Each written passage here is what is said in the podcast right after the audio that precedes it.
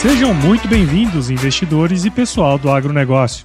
Esta é a série Panorama Econômico e o Agronegócio do podcast EcoAgro Talks, que é oferecido pela EcoAgro e é o resumo da reunião semanal do time da EcoAgro com o economista-chefe Antônio da Luz.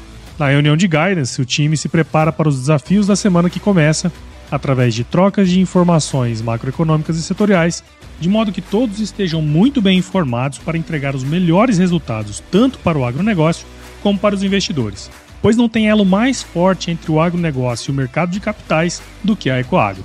Esse é um Brasil que dá certo e é por isso que estamos aqui.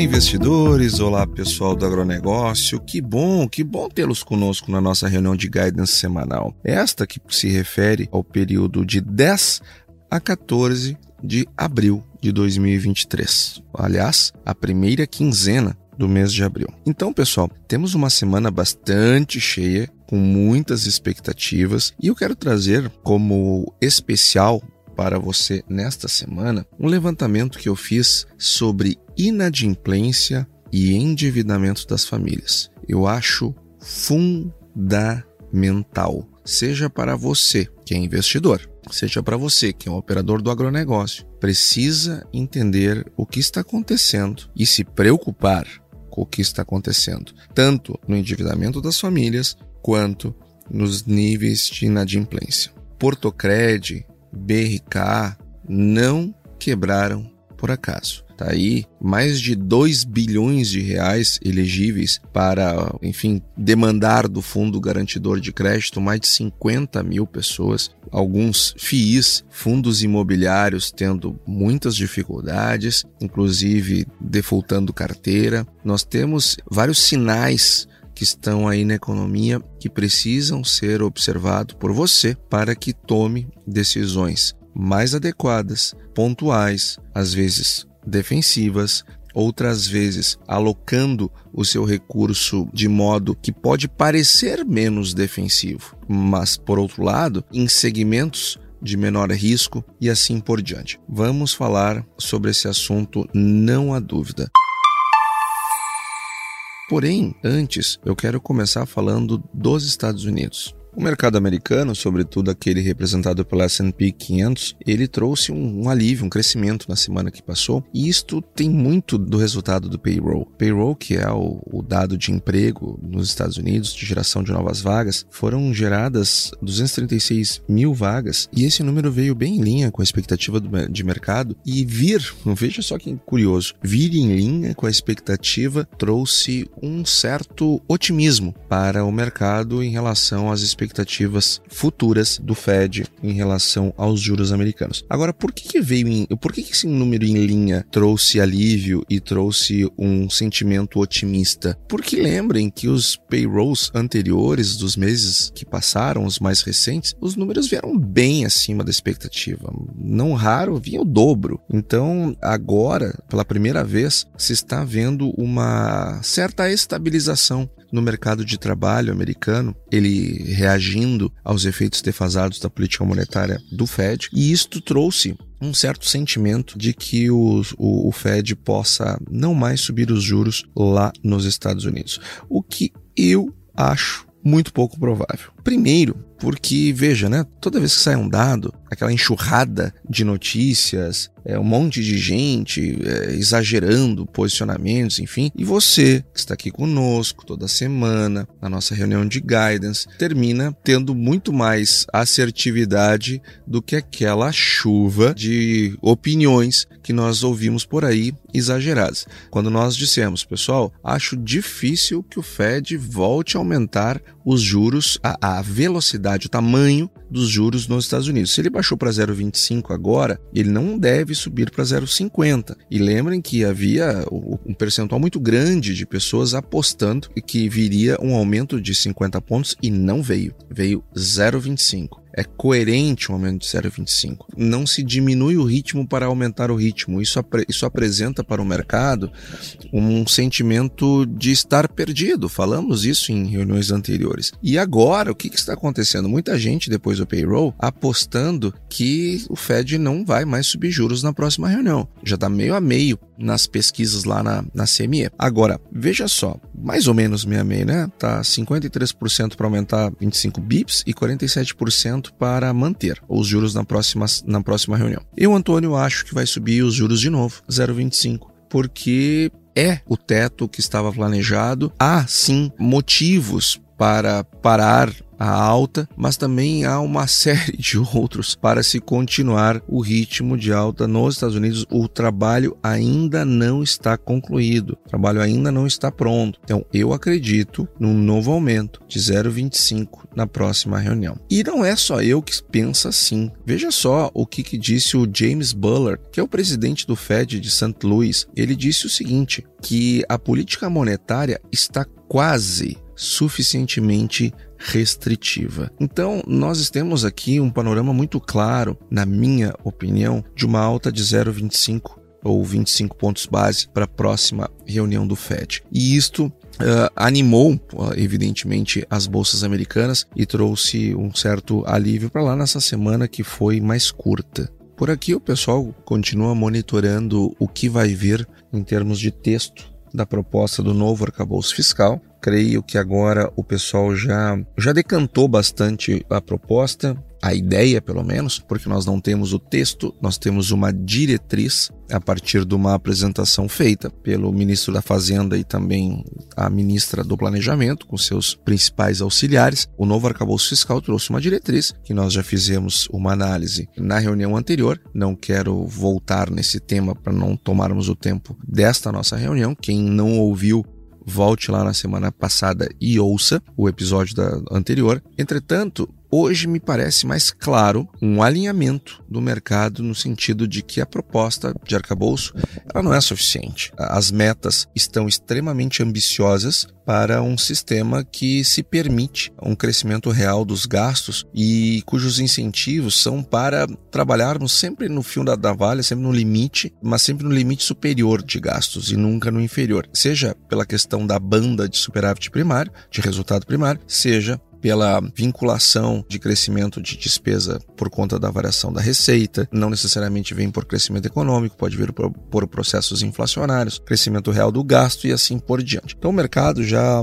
ele já entendeu que esse modelo ele não é suficiente para garantir uma estabilidade da dívida pública brasileira no longo prazo. Entretanto, claro, é muito melhor ter uma regra fiscal do que não ter nada, afinal de contas, fevereiro foi um mês que nós tivemos um rombo nas contas públicas com um déficit de 41 bilhões de reais, o pior fevereiro dos últimos 26 anos. E para aumentar as preocupações, o presidente da República voltou a fazer críticas aos juros no Brasil, como se juros fossem causa e não consequência, e essas críticas também trouxeram uma dúvida sobre as metas às quais o Banco Central deve seguir, porque afinal de contas o presidente foi bastante taxativo, dizendo que se a meta não serve, que mude-se a meta. E em partes ele está certo mesmo, concordo. Se aquela meta não está adequada ou está muito restritiva, ela deve ser mudada e, e é necessário que haja maturidade para assim fazê-lo. Entretanto, nós temos que sinalizar claramente para a sociedade que estamos dispostos a ter uma dose maior de inflação à medida que se aceita uma meta menos restritiva para o Banco Central segui-la. Vamos agora, pessoal, tratar do assunto principal dessa nossa reunião, que é a questão do endividamento das famílias e também os altos níveis de inadimplência. Janeiro, ele já foi um mês movimentado em razão do rombo das americanas, que começou com 20 bi, depois subiu para 40 bi, e tem muitas pessoas que acreditam que esse valor pode ser ainda superior. Fevereiro, ele veio depois com a decretação da liquidação da Portocred e da BRK, o que gerou uma grande corrida ao Fundo Garantidor de Crédito, que é esse um excelente instrumento que nós temos. Eu quero deixar claro aqui a minha confiança ao FGC. Quero deixar claro também que comprar produtos protegidos, digamos assim, amparados pelo Fundo Garantidor de Crédito é sim uma excelente opção de investimento em virtude dessa garantia até 250 mil reais que o Banco Central, que o Fundo Garantidor de Crédito oferece. Entretanto, nós temos que lembrar que este pagamento, ele não é exatamente do dia para a noite. Ele tem um trâmite, ele leva a, um período que chega aí na casa de três meses, quatro meses, e nesse período você pode perder a rentabilidade do ano inteiro porque fica com o valor indisponível e também ele deixa de papel, deixa de gerar os juros prometidos, porque o papel quebra, né? E o fundo garantidor de crédito, diga-se de passagem, ele, ele leva um 3, 4 meses, agora está levando um pouquinho mais, porque a quantidade de pedidos ela é muito elevada. E isto é claro que tem muito a ver com as financeiras Portocred e também a BRK. A BRK maior que a, que a Portocred, ambas foram bloqueadas pelo Banco Central, uma vez que deixaram de atingir os níveis mínimos de solvência passaram os tetos de endividamento e aí então a autoridade monetária deve agir, agiu e hoje temos lá uma fila de credores buscando uh, os seus recursos de volta, são cerca de 54 mil nessa instituição de crédito, né? O, o, fundo garantidor de crédito. Isso é evidente que assusta um pouco. Então a gente vê o episódio das Americanas, nós vemos a BRK e Portocred, vemos lá nos Estados Unidos todos aqueles bancos que quebraram e o investidor fica pensando, né? Poxa, eu estou num tempo de riscos mais elevados e esse é o pensamento. É isso mesmo que nós temos que entender. Estamos com os níveis de riscos mais elevados a régua está mais alta. E aí a gente pensa assim, não, mas Antônio, eu estou em algo protegido pelo fundo garantidor de crédito. É, até 250 mil, sim. Ah, mas Antônio, eu pulverizo, digamos que eu tenho, sei lá, um milhão e tenho em quatro aplicações de 250 mil, eu estou protegido. Sim, o teu capital está, o teu ano não. Então, às vezes, ter um posicionamento em algo que é protegido pela, pela UFGC não te dá garantia de ser um bom investimento. Eu posso ter investido em algo que não, que não é coberto pelo UFGC e estar tão seguro quanto, ou até mais seguro, não em relação ao, ao meu principal, mas ao todo, de uma, de uma, maneira geral, em virtude da escolha de um risco mais baixo. E, gente, por que, que essas coisas estão acontecendo? E aí é o pulo do gato. E é algo que é, eu não quero trazer aqui uma preocupação mas eu quero sim trazer uma reflexão, porque você que participa aqui da nossa reunião de guidance não pode deixar dinheiro na rua. Você sabe quanto é que está o endividamento das famílias neste momento? O endividamento das famílias com o sistema financeiro nacional em relação à renda acumulada nos últimos 12 meses, ou seja, o quanto as famílias devem em relação à sua renda. Atingimos 48,75% da renda comprometida com dívidas. E este tamanho de endividamento, ele ocorre quando nós olhamos para o gráfico, e aqui eu vou tentar descrever o gráfico, nós temos uma inclinação muito forte que começa lá em 2020. Para ser mais preciso, nós temos em agosto de 2020 um nível de 39,18% de endividamento e que depois começa a subir como uma flecha e agrega quase 10 pontos percentuais no nível de endividamento nas famílias. O índice anterior, o recorde anterior, tinha sido em março de 2020, ou seja, antes da pandemia, as famílias já estavam endividadas em 41,65%. E aí eu quero chamar a atenção de você para o seguinte: são os juros que estão elevando o endividamento das, das famílias, ele é o responsável em parte, sem dúvida, ele tem efeito. Não há o que se discutir sobre isso. Mas sim, temos muito o que discutir sobre as reais causas. Porque em março de 2020, temos que lembrar que tínhamos uma taxa Selic baixa. E o nosso nível de endividamento das famílias já estava em 41,65%, que vinha subindo desde 2018. Mas para patamares, esses patamares em torno de 40, eles já eram conhecidos. Nós já tínhamos atingido uh, esse patamar lá em outubro de 2015. Ou seja, endividamento de, das famílias ele termina antecedendo um pouco os uh, indicadores uh, de crescimento econômico. Lá em outubro de 2015, esse alto endividamento das famílias ele antecedeu a uma depressão econômica enorme. Nós já estávamos, inclusive,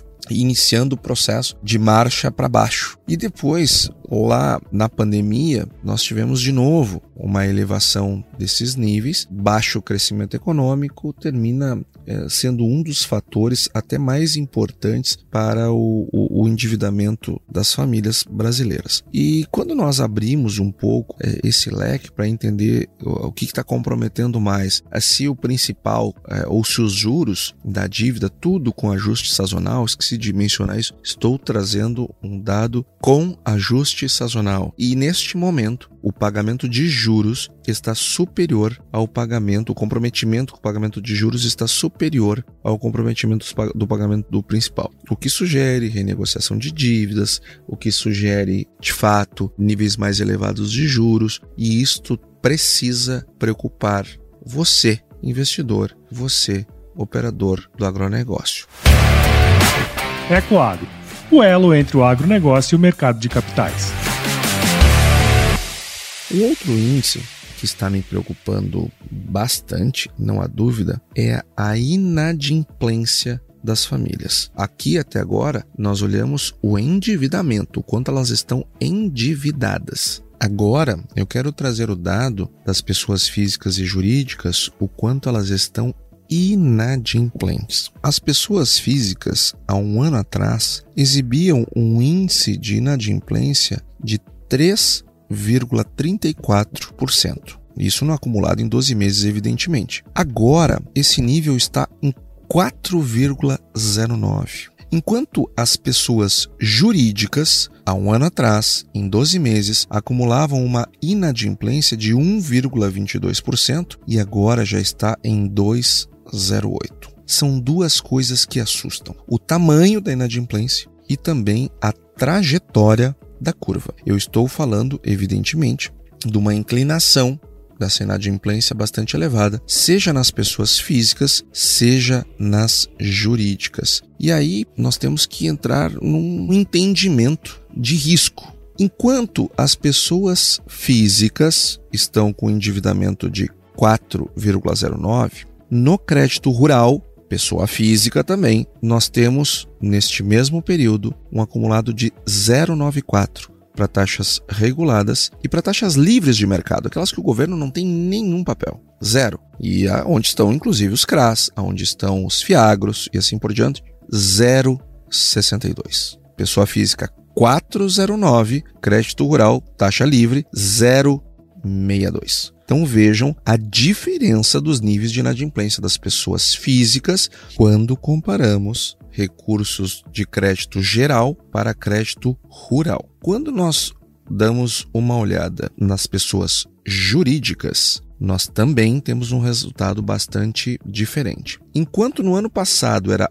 1,22 o nível de inadimplência pessoa jurídica no crédito total, agora está 2,08. Ou seja, não é só o tamanho que assusta, assusta também a trajetória. Enquanto quando olhamos o crédito rural, pessoa jurídica, taxas reguladas pelo governo, 0,31 e taxas livres, aonde estão os CRAS, aonde estão as LCAs, aonde estão os FIAGROS, 0,18. Vou repetir: 0,18 taxa livre de mercado, pessoa jurídica, taxa regulada 0,31, inadimplência PJ total 2,08. E chama também muito atenção a trajetória. Enquanto a inadimplência está aumentando na pessoa física e jurídica no Brasil, no crédito rural ela está diminuindo. Trajetória descendente no crédito rural contra uma ascendente quando os níveis são de inadimplência da pessoa física e da pessoa jurídica. E aí, pessoal, nós temos que fazer algumas reflexões a respeito disso. Se eu tenho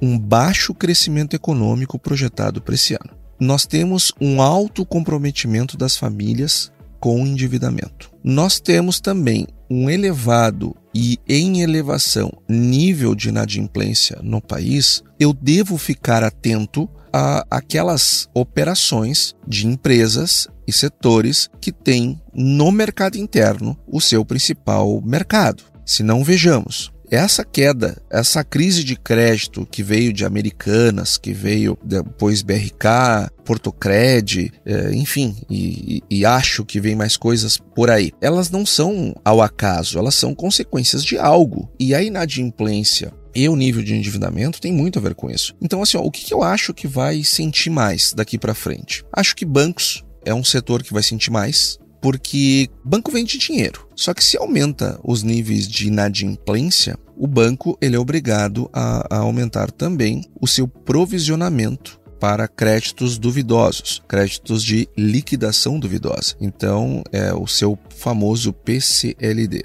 Isso estraga o balanço. E ao estragar balanço, entrega menos resultados para os acionistas. Quero deixar bem claro, eu não estou dizendo que acho que, que banco vai dar prejuízo ou coisa do tipo. Não é isso. Mas eu acho que sim, nos próximos trimestres, nós deveremos ver bancos performando abaixo do que vinham com menor taxa de crescimento dos seus resultados em razão do maior provisionamento, de um aumento da inadimplência para estes uh, segmentos e, consequentemente, os bancos, ao verem isso, eles diminuem a carga nos empréstimos. E ao fazê-lo, diminui sua atividade, porque o banco vive de emprestar dinheiro. Se ele empresta menos dinheiro, ele tende a ter menos resultado. Então, bancos é um setor que eu acho que vai sentir um pouco.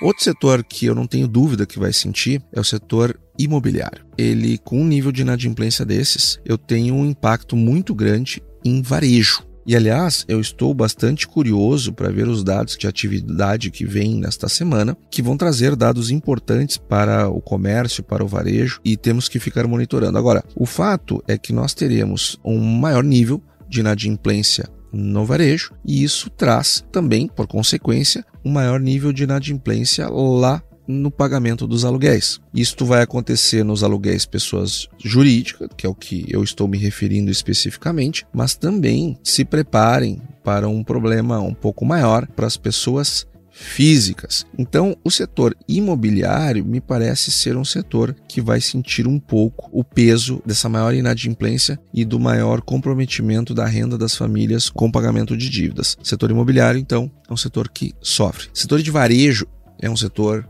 que também tende a sofrer mais. Porque, enfim, um maior endividamento, menor tomada de crédito, tudo isso vai desembocar numa menor atividade comercial nas operações de mercado interno. Automóveis, enfim, setores que são voltados para a economia interna devem sentir mais o ano de menor crescimento, aliado a maior endividamento e, e maior também inadimplência. Isso tudo com os juros mais elevados, menor consumo das famílias, menor investimento. Nós temos um caldo que, para negócios que dependem 100% da economia brasileira. Eles tendem a performar pior do que aqueles que são mais internacionalizados. E aqui, gente, nós temos o agronegócio. O agronegócio, ele é evidente que a economia brasileira importa. É óbvio que sim. Mas também é evidente que um setor que, se o mercado interno ele reflui ele diminui a atividade uh, e eu tenho um canal externo aonde eu posiciono os produtos em 190 países, eu tenho muito menor exposição à economia brasileira.